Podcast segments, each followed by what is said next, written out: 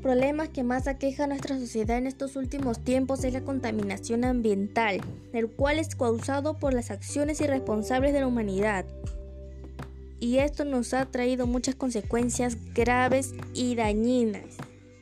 Pero no solo en el ambiente, sino que también en la salud de todos. Conocemos la contaminación del aire, del agua y de la tierra. Bueno, la contaminación del aire es causada por el polvo, el humo, al transportarse autos y camiones. También la deforestación causa bastante polvo, igual en lo que viene a ser para la industria, en cual también causa mucha contaminación al aire.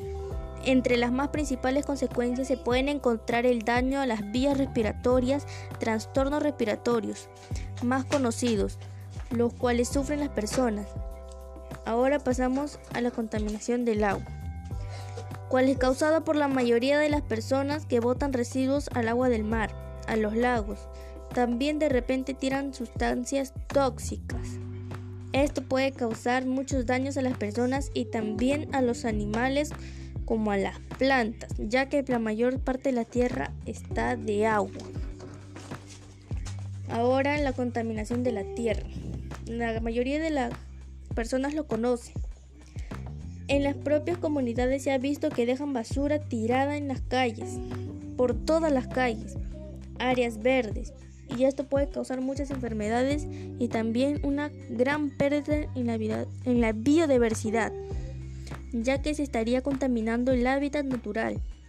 Y en relación a todos estos problemas ambientales podemos decir que se está perdiendo una gran parte de los recursos naturales, lo cual es muy importante para la vida humana y para todo ser vivo.